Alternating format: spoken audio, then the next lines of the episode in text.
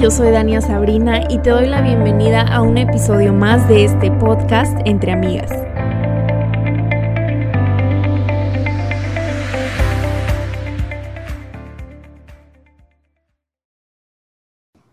Pues bienvenida Ana al episodio de Aprovechando el Tiempo, que la verdad estoy, como te dije, súper emocionada de platicar contigo y de que nos cuentes, así que preséntate con todas las que están viendo y escuchando este podcast. Gracias, gracias por recibirme. Bueno, mi nombre es Ana Ávila, tengo 28, casi 29 años. Estoy segura que cuando lo escuchen ya voy a tener 29. Soy mexicana, sonorense, pero vivo hace tres años y medio en Guatemala, en la ciudad de Guatemala, junto con mi esposo Uriel. y bueno, aquí estamos trabajando en la plantación de iglesias y yo soy editora en una página llamada Coalición por el Evangelio. Ahí me encargo de editar artículos, escribir artículos, producir toda clase de contenido y también soy autora del libro Aprovecha bien el tiempo, una guía práctica para honrar a Dios con tu día. El tema de la productividad es uno de esos que, que para mí eran a, manera personal muy importantes. Me encanta organizar y ser responsable y, y todo eso. Pero después empecé a ver cómo, cómo las personas cristianas no tenían mucho conocimiento acerca de cómo aplicaba este tema a su vida, como que la productividad era para cierto tipo de personas, no para todos. Entonces empecé a pensar en el tema eh, de la productividad desde una perspectiva bíblica, porque eso es lo que pasa cuando trabajas en una página como Coalición por el Evangelio, que tienes que ver todos los temas de la vida desde el lente del Evangelio, cómo el Evangelio habla a este tema en particular. Y empecé a hacer eso respecto a la productividad y fruto de esa meditación surge el libro Aprovecha bien el tiempo. Wow, nada más con esta introducción ya estoy de que cuéntame más, quiero saber que, eh, te platicaba ahorita que me considero una persona ordenada, me encanta, siempre he tenido agenda, siempre he organizado mis días, pero creo que eh, nunca lo he visto así como tú dices desde la perspectiva con el ente del Evangelio, creo que este es una perspectiva pues súper distinta y todavía como más fuerte, ¿no? O sea, como que tiene más significado, yo creo, ¿no? Entonces, ¿cómo empezaste? O sea, ¿tú siempre has sido así o, fuiste, fue, fuiste aprendiendo o cómo estuvo? Bueno, siempre he sido más, eh, pues tiendo más a, la organización y eso, porque siempre he sido como lo que le llaman personalidad tipo A, que le gusta alcanzar objetivos y, lograr sus metas y ganar concursos y cosas así. desde chiquita he sido así. pero después de que conocí el Evangelio y entendí lo que Dios estaba pidiendo de mí, bueno, para mí fue muy fácil como integrar la productividad de que, ok, voy a ser responsable para lograr las cosas de Dios, para servir a Dios, para hacer lo que Dios me llama a hacer. Pero pero nomás estaba como agarrando las mismas ideas del mundo de la productividad, de ser súper eficiente, lograr grandes cosas, bla, bla, bla, y nomás las estaba aplicando a, bueno, pero voy a hacerlo cristianamente, ¿verdad? O sea, voy a lograr cosas cristianas, de un ministerio o en la iglesia o qué sé yo. Pero no, no había transformado eh, eh, mi entendimiento de la productividad como tal. Y llegó un punto en el que yo ya estaba trabajando para Coalición como voluntaria, estaba casada, tenía una buena casa, buena familia, y yo me sentía un fracaso total. O sea, yo recuerdo así estar tirada en mi cama, llorando de que a los 23 años de que qué va a ser de mi vida, no he logrado absolutamente nada, qué vergüenza, o sea, drama total. Pero así me sentía yo, la verdad, o sea, me sentía un fracaso a pesar de que quizá a los ojos de otras personas yo había logrado una buena vida y tenía buenas cosas y todo lo que tú quieras, pero no me sentía así. Um, y fue un librito que se llama, y siempre lo recomiendo, y me, me, pesa mucho que en español es tan difícil de conseguir, pero se llama La respuesta del espejo de Timothy Keller. Eh, también lo encuentran como autoolvido, y en inglés, si leen en inglés, es súper más fácil conseguirlo en inglés, The Freedom of Self-Forgetfulness, la libertad de olvidarse de uno mismo. Y en este librito, Keller habla un montón sobre cómo le hacía Pablo para, por un lado, saberse el peor de los pecadores, y por otro lado, entender que era una de las personas más influyentes del primer siglo, o sea, escribió gran parte de la Biblia, fue un apóstol, viajó un montón de lados, bla, bla, bla. ¿Cómo le hacía para mantenerse centrado? Ni que lo malo de su corazón, ni lo bueno que Dios le había permitido lograr, eh, lo afectaran. Y, y, y Keller habla de que la respuesta es el Evangelio, de que cuando entendemos que nuestra identidad, nuestro valor está en lo que Cristo ya hizo por nosotros, en el veredicto que Dios ya hizo en la cruz, de que yo soy justo y santo y perfectamente aceptado delante de Dios en Cristo, eso me libera para cuando tropiezo y me equivoco y fracaso, no me quedo en el piso porque digo, sí, soy pecadora, pero Cristo. Y cuando salen cosas bien y hay logros y éxitos, como que esto no es por mí, es por Cristo, es en Cristo. Em, entonces, eso permitía que Pablo se mantuviera centrado. Y cuando yo entendí esa verdad, para mí fue increíblemente liberado. Es como, wow, puedo esforzarme para la gloria de Dios, puedo buscar utilizar mis dones y talentos, mis habilidades para bendecir el nombre de Dios, pero si no estoy donde yo pensaba que tenía que estar, si no logro lo que yo pienso que tengo que lograr en esta etapa de mi vida, eso no me tiene que condenar ni sentir, sentir mal, porque tengo todo lo que necesito en Cristo Jesús. Y eso cambió por completo mi manera de trabajar y de vivir. y, precisamente creo que vemos la productividad al revés muchas veces. La productividad la vemos como un medio para conseguir algo. Es como cuando yo soy muy productivo y logro muchas cosas, voy a lograr ser alguien o tener tantas cosas. Y, y, la Biblia nos dice que no, nosotros no necesitamos hacer nada para tener, para lograr, para hacer. Cristo ya lo hizo todo. La productividad no es un medio para obtener, es un medio para ofrecer. De lo que yo ya he recibido en Cristo, ahora puedo dar con mis dones, mis talentos, mis habilidades, mi energía a otros de la mejor manera que puedo. Eso es ser productivo, ofrecer de lo que ya me ha sido dado. Entonces, no, no, voy a, no voy a entrar a este juego de la productividad de que me quiero organizar y el calendario y la lista de tareas con el hambre de lograr, de que cuando ya me organice, entonces voy a ser maravillosa o voy a ser genial o Dios me va a querer más o me va a usar más. No, Dios ya me ha, dado, me ha dado todo lo que necesito, ya me ha hecho todo lo que tengo que hacer, ahora puedo con libertad buscar sabiduría para hacer lo que tengo que hacer de la mejor manera y ofrecer de lo que ya me ha sido dado. Esa es la verdadera productividad. Wow, nunca, de verdad, nunca lo había visto así.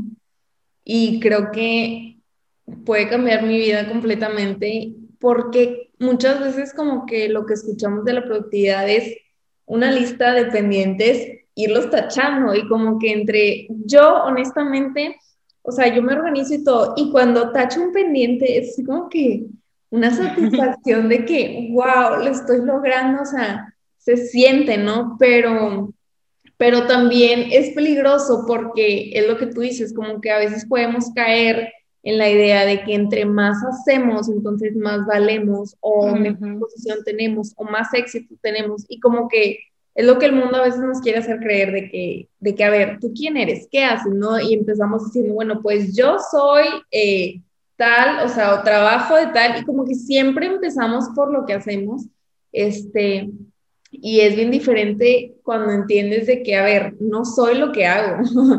o sea, creo que desde esa partida nuestra mente puede cambiar súper cañón. Entonces, bueno, Ok, el significado de productividad, si lo puedes repetir, o sea, en el sentido bíblico, porque quiero que esto quede súper claro, porque se me hizo súper impactante, es...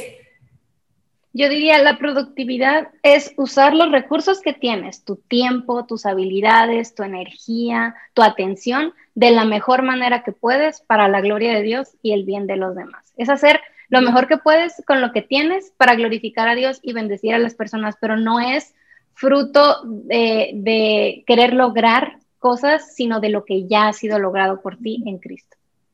Ok, súper. Oye, por ejemplo, tú en tu libro, no sé si, si platicas acerca de esto, pero ¿cómo, cómo organizas tus días o, o, cómo tienes este balance entre lo que tienes que hacer, lo que puedes y lo que no?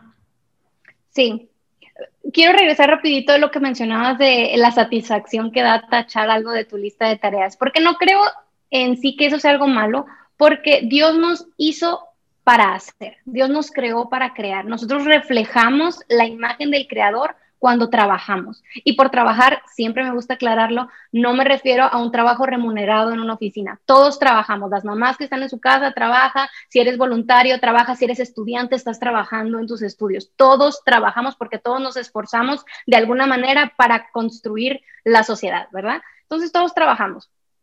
Y Dios nos hizo para eso, para trabajar. En, el relato de la creación vemos a Dios dándole a Adán y Eva el huerto del Edén y les digo, pónganse a trabajar. O sea, él pudo haber creado árboles que dieran frutos solos y así, y le dijo, no, no, no, hay que labrar la tierra, hay que cultivarla. Entonces, el trabajo es parte de nuestro diseño como seres humanos. Entonces, es natural que haya esta satisfacción cuando, ah, estoy trabajando, es algo bueno.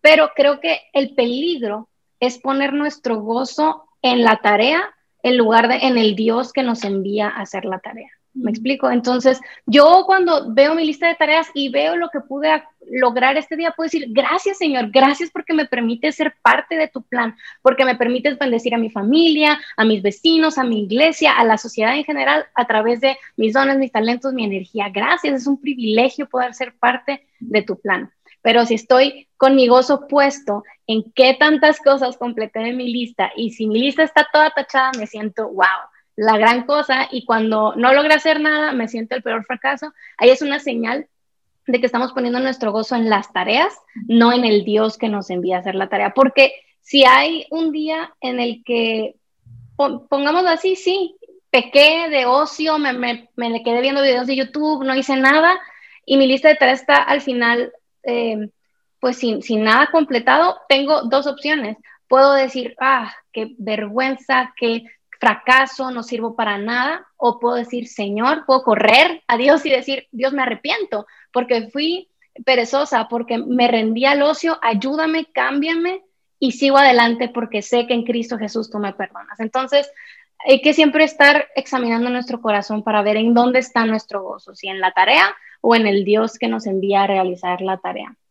Ahora, respecto a lo que mencionabas de cómo me organizo, esto ha cambiado eh, dependiendo de la etapa de vida en la que me encuentro. Hay, hay etapas de vida, por ejemplo, cuando estaba soltera, en la que era súper minuciosa, o sea, todo lo registraba, tenía listas y listas de tareas y, y bueno, tenía todo un sistema súper complicado. Después que me casé, empecé a bajar el ritmo un poco para añadir tareas del hogar y cosas así, tener más tiempo de estar con mi esposo sin, sin mucha estructura y así.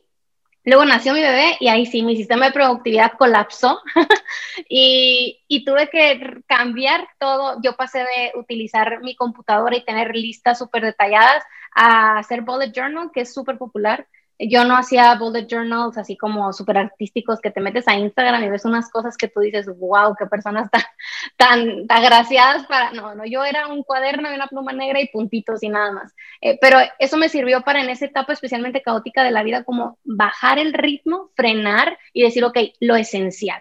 Hay que concentrarme en lo esencial. Y utilizaba estas listas de bullet journal que me obligaban a detenerme y escribir cada cosa y considerar si era verdaderamente importante o no. Ahora ya que estoy un poquito más estable, dos años de maternidad, ya como que te acostumbras a este nuevo ritmo de vida, empecé otra vez a utilizar um, listas digitales y así. Y ahorita utilizo un sistema que se llama time blocking eh, o bloqueo de tiempo, le suelo llamar yo. Básicamente es utilizar tu calendario para organizar tus tareas. ¿Por qué me gusta este método? Porque toda tarea, por ridículamente sencilla que sea, se realiza en el tiempo. Todo nos va a tomar tiempo. Y a veces lo que sucede es que cuando decimos, me voy a sentar a hacer mi lista de tareas de mañana y empezamos a sacar todo lo que tenemos que hacer y tenemos una lista kilométrica. Pero cuando nos ponemos a ver, a ver, voy a determinar no solo qué cosas quisiera hacer, sino cuánto me va a tomar cada cosa empezamos a decir, bueno, esto lo puedo sacar en media hora, esto en 45 minutos, esto en una hora, y sumamos y nos da 36 horas. Es como que, a ver, ¿de dónde va a salir ese tiempo para poder realizar todas esas tareas? ¿no? El día tiene 24 horas, 8 de esas horas tienes que dormir, también vas a tener que pasar tiempo con tu familia y muy probablemente cosas que pensabas que te iban a tomar media hora, te van a tomar 45 minutos, una hora, porque es un fenómeno psicológico muy común de que los seres humanos subestimamos la cantidad de tiempo que nos toma realizar una actividad. Siempre somos súper, súper optimistas respecto a cuánto nos va a tomar. Entonces, este bloqueo de tiempo a mí me obliga no solo a decir, estas son las cosas que tengo que hacer mañana, sino, estas son las cosas, este es el tiempo que me van a tomar. Y aquí las voy a poner en mi calendario para obligarme a ponerme un límite respecto a qué tanto tiempo, qué tantas cosas puedo hacer en el tiempo que tengo disponible. Entonces, esa es, esa es la manera en que yo organizo mis cosas en el día a día. Eh, sí, en el libro hablo de como tres niveles de organización. Primero, el, el más panorámico, el como alinear tu vida, es como ver qué, es lo que Dios está haciendo en nuestra vida en este periodo de tiempo, ya sea este año, estos meses, en qué nos debemos enfocar, porque hay tantas cosas que podríamos hacer. Entonces, en esta etapa más amplia es como, ok, estas son las áreas de la vida en las que me estoy concentrando. Eh, y yo luego es el nivel semanal de, ok, con las cosas en esta etapa de la vida en que me estoy concentrando, cómo voy a avanzar en cada una de ellas. Eh, y ya, la parte del diario, ¿verdad? De, ya en mi semana seleccioné las tareas importantes que tengo que hacer a lo largo de la semana. Ahora en el día a día voy a decir, ok, voy a hacer esta tarea a esta hora. Y esos son como los tres niveles que utilizo para organizarme. Órale, como que está muy padre. Bueno, antes de, de continuar con ese tema, me encantó lo que dijiste del trabajo. Este, ya súper tarde, ¿verdad? Pero me quedó mucho eso. O sea, sí es cierto que Dios nos hizo para, eh, para trabajar entonces, pensando en lo que dije, o sea, el problema es cuando nuestra identidad está en lo que, en lo que hacemos en vez de en lo que Dios dice que somos, ¿verdad? Así es. Entonces, sí es cierto, o sea, con el, con el gozo que yo sentía de tachar algo es porque me gozo en la tarea o incluso en yo misma decir de que yo lo logré, en vez de, de ver esta perspectiva de que gracias Dios por permitirme lograr esto, ¿no? Oye, este, bueno, y continuando con el otro tema, yo también aplico algo muy similar, este, de bloqueo de tiempo, este, que se me hace algo realmente padrísimo, ya lo he hecho por, híjole, ya mucho tiempo, porque sí, la dinámica cambia cañón dependiendo en la temporada en la que estés, y siento que no debemos como que, como que tratar de, como que alcanzar ciertas cosas si nuestra vida no, o sea, no encaja con eso, ¿no? Cuando yo era soltera igual, o sea, mis tiempos eran súper diferentes a que ahorita que estoy casada y ya me imagino con hijos, o sea, va a ser todavía súper, súper diferente, pero la idea es como que no, no acomodar tus, tus como horarios y rutinas y todo tu tiempo de trabajo alrededor, más bien tus pendientes alrededor de tu trabajo o tu vida como darla alrededor de tu trabajo, sino tu trabajo alrededor de tu vida. No sé si me explico. O sea, como que eh, cuidar esas cosas que son esenciales, como la familia, como el tiempo con Dios, como incluso tú mismo para descansar y todo eso. Y en base a esas cosas que consideramos, cada quien sabe cuáles son sus cosas como principales, eh, acomodar cuáles son esas tareas, ¿no? Y algo que yo aplico mucho es que eh, hago tipo bloqueos de tiempo, pero casi casi que por día, ¿no? Haz de cuenta, los lunes todo el día le dedico a trabajar en, en, pues soy freelancer de diseño, entonces todo el día en eso, este, y hago todos los pendientes de que mandar correos y así.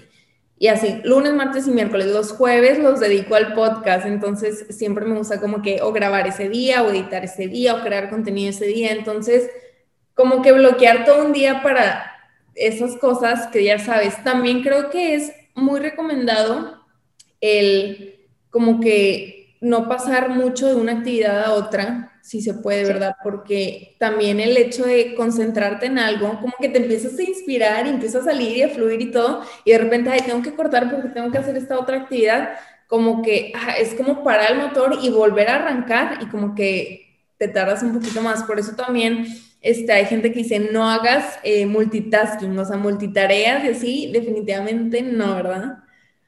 Este, sí.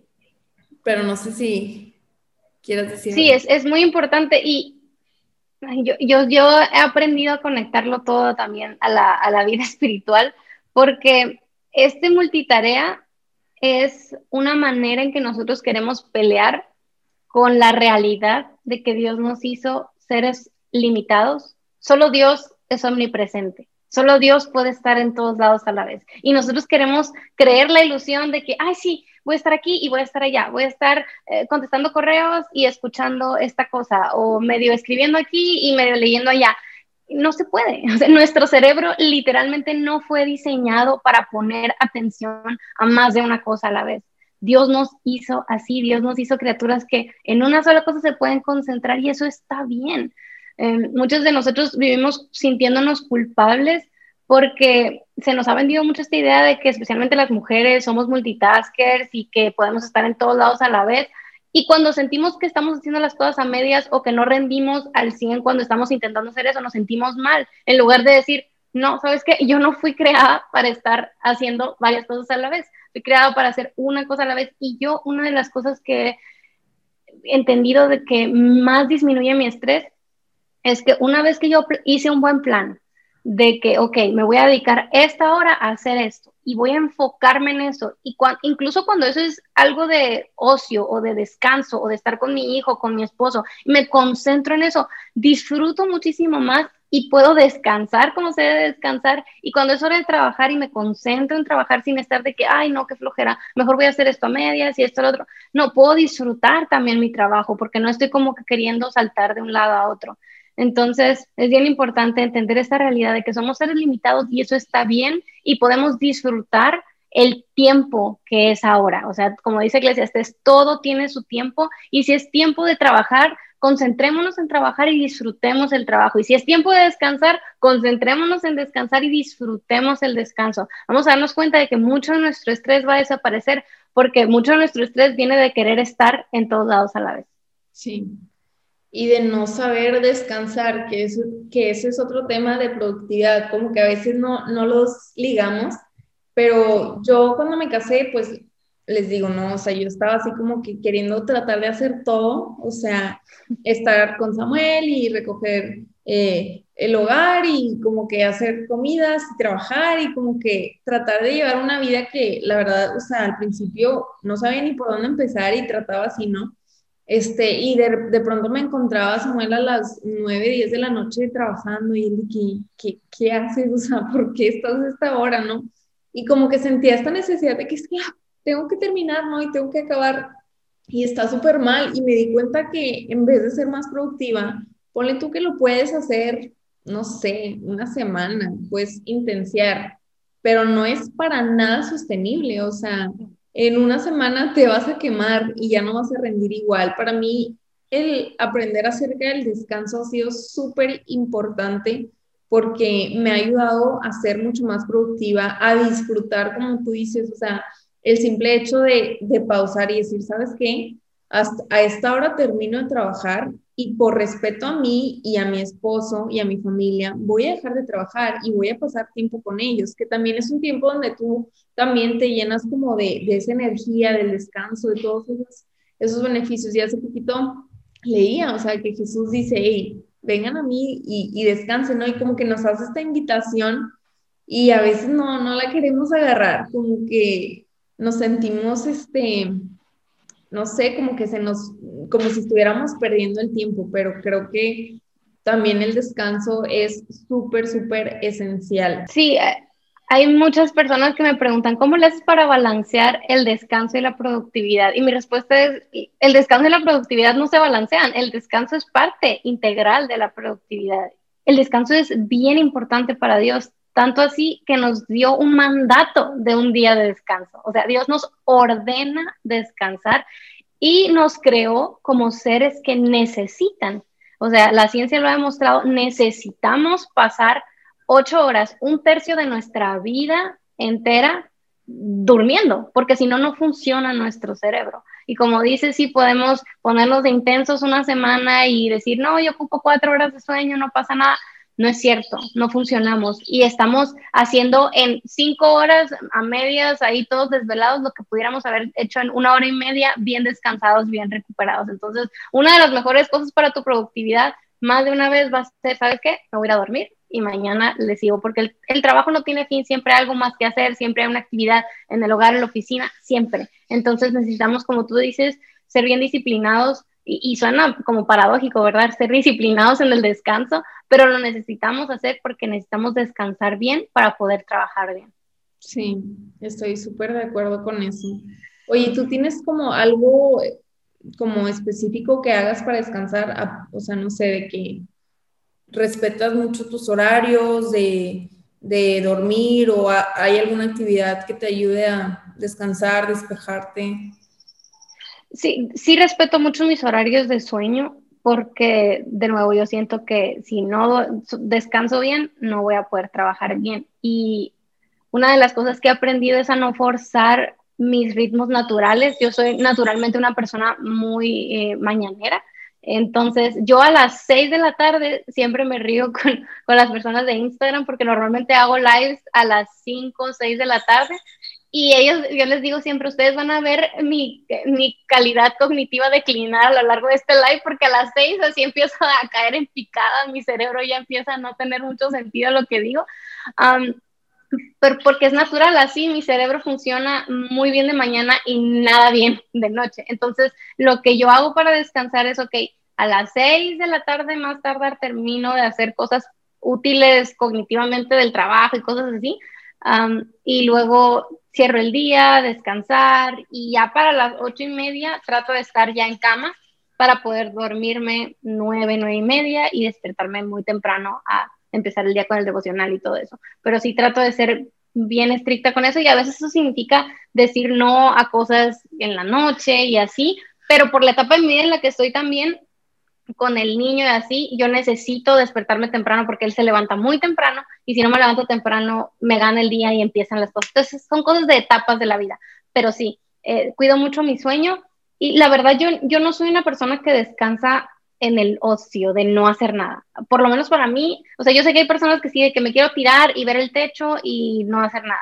Yo no funciona así, yo me desespero muy rápidamente, entonces a mí me gusta mucho leer, me gusta mucho hacer rompecabezas, me gusta mucho escuchar podcast o audiolibros mientras voy caminando. Esos son mis como tiempos de descanso, eh, de actividad ligera, pero sí, sí estar haciendo algo. Me gusta mucho jugar juegos de mesa con mi familia, eh, jugar cartas y así. Y sí, sí veo películas y tele, pero no es como mi, mi cosa número uno. Qué padre, son súper buenas ideas de, de, descanso, o sea, no, no nada más como que dormir, sino el poder hacer actividades que son para ti, o sea, que te gustan y que las disfrutas, eso también es súper importante. Y ya me acordé de lo que te quería preguntar. Eh, ¿Cómo le haces para balancear lo de redes sociales? Porque me acuerdo que cuando te dije, oye, si quieres, y me pasaste tu celular porque me dices, no, no todos los días estoy en redes, entonces, ¿cómo balanceas eso? Porque yo siento que las redes sociales, este, aunque son muy buenas y todo, sí, sí toman muchísimo tiempo, o sea, la verdad. Sí, ese es otro tema que me encantaría, así como un episodio full de eso, porque soy muy apasionada de ese tema pero mira, yo estoy completamente consciente de que las redes sociales son una herramienta increíble. Yo estoy ahí, estoy en Instagram, Twitter y YouTube son las que uso principalmente, pero también estoy muy consciente de que hay personas gastando mucho dinero, personas mucho más inteligentes que yo, muy preocupadas en que los usuarios pasemos la mayor cantidad de tiempo ahí en redes. Entonces, yo siento que tengo que pelear tan duro como ellos pelean. Eh, porque hay personas que sí es como que, ay, no, es que es una herramienta, tú utilízala con sabiduría y no pasa nada. Yo es como que sí, pero literalmente están diseñadas para tenernos ahí todo el tiempo. O sea, eh, juegan con la psicología humana para mantenernos ahí y, es, es, algo que muchos de nosotros no nos damos cuenta de lo poderoso que es. Entonces, lo que yo he determinado hacer es no solo decir que las redes sociales son una herramienta, sino utilizar las redes sociales como una herramienta una de las decisiones que tomé yo con respecto a mi uso de redes sociales es que no las utilizo para nada personal. Por ejemplo, si se fijan en mis redes, yo no publico cosas de mi familia, ni updates personales, ni nada. O sea, todas mis cosas personales de familia es por privado. Tenemos grupitos de WhatsApp o grupitos de iMessage en los que comparto con mi familia, les llamo o videollamada y cosas así. Si nos gusta mantenernos en contacto por internet porque no vivimos en el mismo país y hay que hacerlo, pero no por redes sociales. Esa es una decisión que tomé. Entonces, para mí las redes sociales son una herramienta de trabajo, genuinamente, o sea, para conectar con mi comunidad, con los mis lectores y todo eso. Entonces, cuando decimos que vamos a usar algo como una herramienta, eh, yo lo comparo con un martillo. Eh, un martillo no lo agarro y empiezo a pegar a todos lados a ver qué sale. Tengo un plan, tengo un plano, si quiero hacer una silla, tengo los materiales, tengo la madera cortada eh, de la manera en que quiero eh, tener la silla y entonces utilizo el martillo para clavar clavos y luego lo dejo en su lugar y hago otras cosas. Las redes sociales son una de mis herramientas de trabajo igual. Entonces yo tengo un plan bien diseñado para manejar cada una de ellas. Entonces, esto varía de persona a persona. Mi uso de redes sociales no va a ser el mismo que el tuyo ni de nadie, pero cada quien creo que sí tiene que sentarse y decir, ok, ¿qué quiero lograr a través de mis redes y qué necesito para lograr eso? Entonces, por ejemplo, Twitter para mí no es una red de social de conversación. Antes lo fue, mucho tiempo lo fue, porque me gustaba el viejo Twitter, que era como que, ah, encontrar gente. Yo creo que el Twitter de antes es como el Clubhouse de ahora, que en el Clubhouse de ahora es como que, ah, te encuentras con la gente a cotorrear y así. Así era Twitter antes, ahora Twitter, ah, eso, eso es, es, no. Entonces yo utilizo Twitter para refinar mi escritura, para, para probar ideas nuevas, ver cómo conectan con la gente y para tratar de decir cosas interesantes en un espacio de, de, texto pequeñito. Entonces yo lo que hago es cada dos o tres días me siento y empiezo a escribir tweets en Buffer y, los programo y se publican solos y yo solo entro a Twitter una vez a la semana a como ver qué está pasando ahí, interactuar con, con mi comunidad y ya, pero media hora los sábados y nada más. No lo tengo en mi teléfono, todo esto lo hago desde la computadora.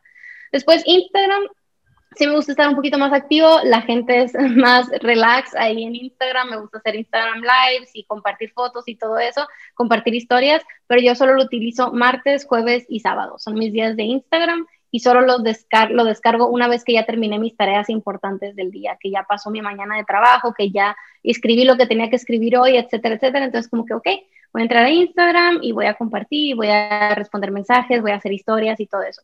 Yo soy muy consciente que probablemente me pierdo oportunidades, probablemente no tengo la cantidad de seguidores que tuviera si estuviera publicando historias todos los días, si estuviera haciendo lives más seguido o si estuviera interactuando más con la comunidad, pero es mi deseo no es ganar más y más seguidores nomás porque sí.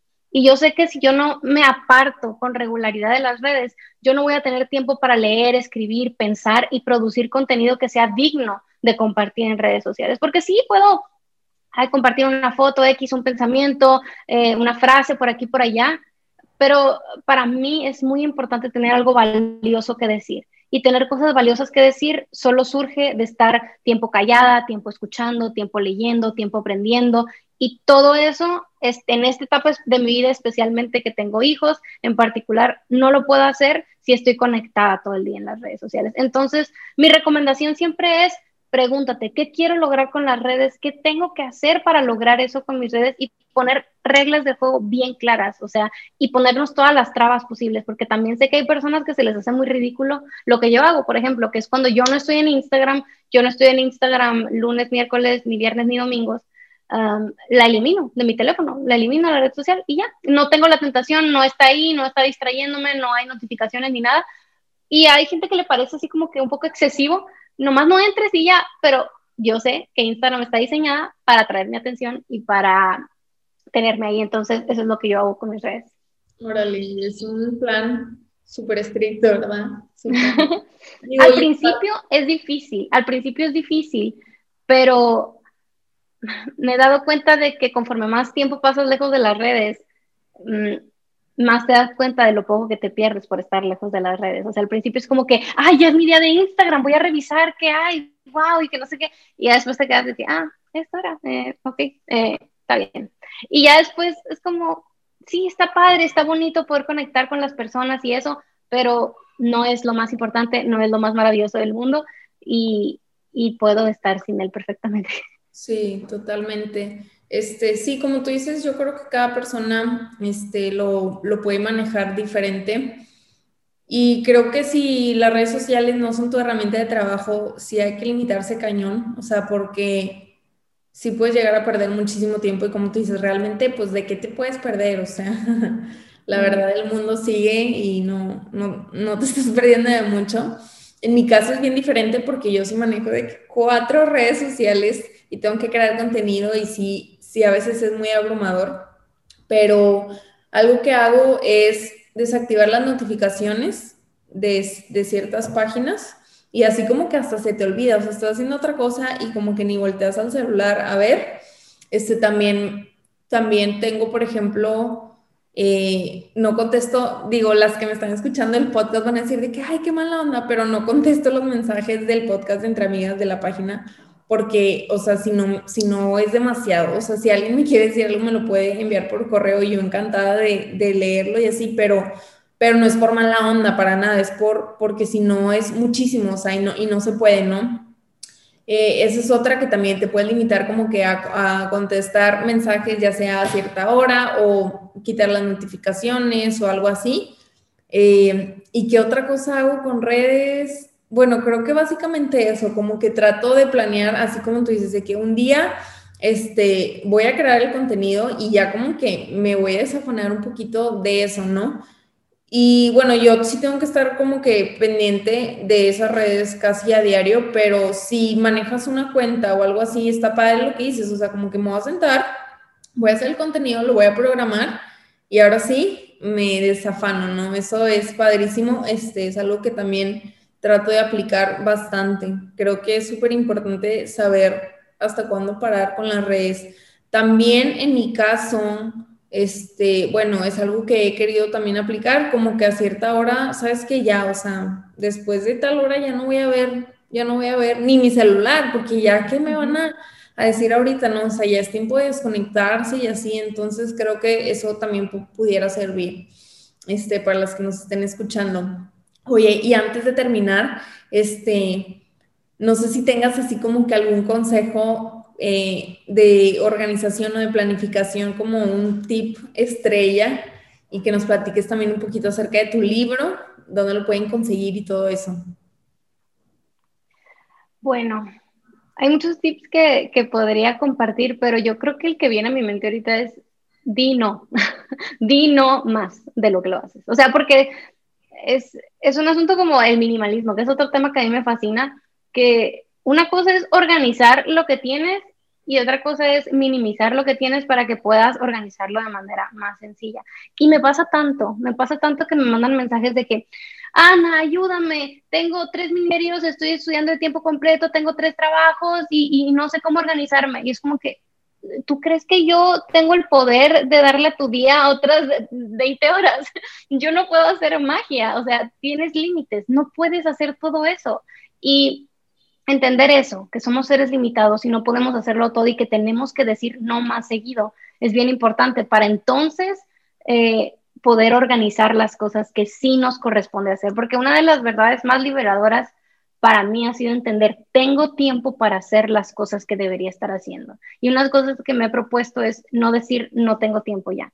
O sea, porque me hace la víctima, es como que, ay, es que sí, quisiera leer más la Biblia, pero no tengo tiempo. Ay, es que sí, quisiera hacer ejercicio, pero no tengo tiempo. Y soy la víctima siempre. No, sí tengo tiempo, tengo tiempo para hacer lo que debo estar haciendo. Y a lo demás puedo decir, no, muchas gracias por invitarme a esto, ahora mismo no estoy disponible. Porque tú, tú, tú lo sabes, o sea, cuanto más eh, la gente ve tu contenido y así es como que, ah, que te piden más cosas y tú podrías decir sí a todo y como dices, no se puede, no se puede contestar todos los mensajes, no se puede ir a todos los eventos, no se puede, no se puede, eres un ser limitado. Y así cualquier persona que nos escucha, no puedes estar en todos los ministerios, no puedes tener cinco trabajos y estudiar de tiempo completo. Necesitas decir no, tomar decisiones y duele y cuesta y da miedo porque no queremos perdernos de nada. Pero pero abrazar la realidad de que Dios ha preparado buenas obras para mí y en esas buenas obras me tengo que concentrar.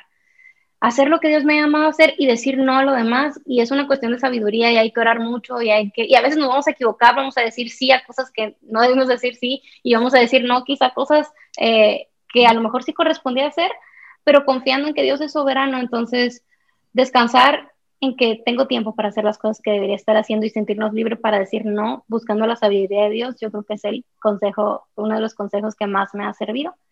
Um, sobre mi libro se llama Aprovecha bien el tiempo, una guía práctica para honrar a Dios con tu día y lo pueden encontrar ahorita mismo si lo quieren descargar ya, ya, ya, pueden ir a Amazon y descargarlo en Kindle o en audiolibro. Y si lo quieren en físico, pueden llamar a su librería cristiana favorita y seguramente se los van a poder, traer si no lo tienen disponible. Eh, pero sí, está básicamente en todos los lugares eh, accesible para ustedes. También pueden encontrarme en anavila.org, diagonal eventos. Ahí tenemos talleres de productividad como para aterrizar más estos conceptos. Tenemos talleres para estudiantes, talleres para mamás, talleres para el público en general. Entonces es, muy padre poder ayudar a las personas a agarrar esas ideas y aplicarlas a su situación en particular, porque una de las cosas que no me gusta hacer, yo no recomiendo como un método, el método Ana Ávila, utiliza esta agenda, utiliza esto, no, no, no, cada quien es diferente y hay que ver cómo aplicar los principios de la productividad a nuestra vida en particular y eso es lo que tratamos de hacer en los talleres. Y bueno, también estamos en Instagram y YouTube como Ana Ávila.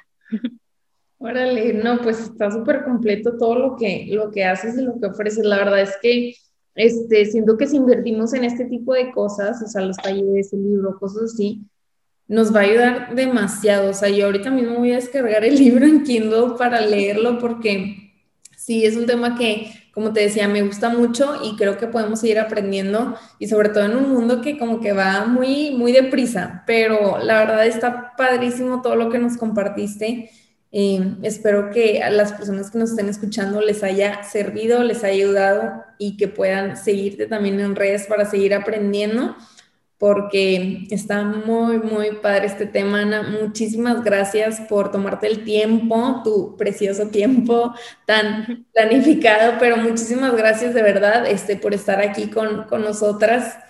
Y bueno, pues ya les, ya les dijiste tus redes, Ana Ávila, en Instagram. Ana Ávila Osuna. Osuna. Ana Ávila Osuna en Instagram, YouTube y todo lo y Twitter. Twitter, súper. Oigan, pues espero que les haya servido. Ya saben, si tienen este algún comentario padre que nos quieran hacer saber, pues nos pueden mandar un mensajito de que hace rato diciendo no contesto mensaje, no, sí contesto. este, trato de contestar a mi Instagram personal o un correo. También me encanta leer correos. Soy más pendiente de los correos que de, de las redes, pero bueno, Muchísimas gracias, Ana.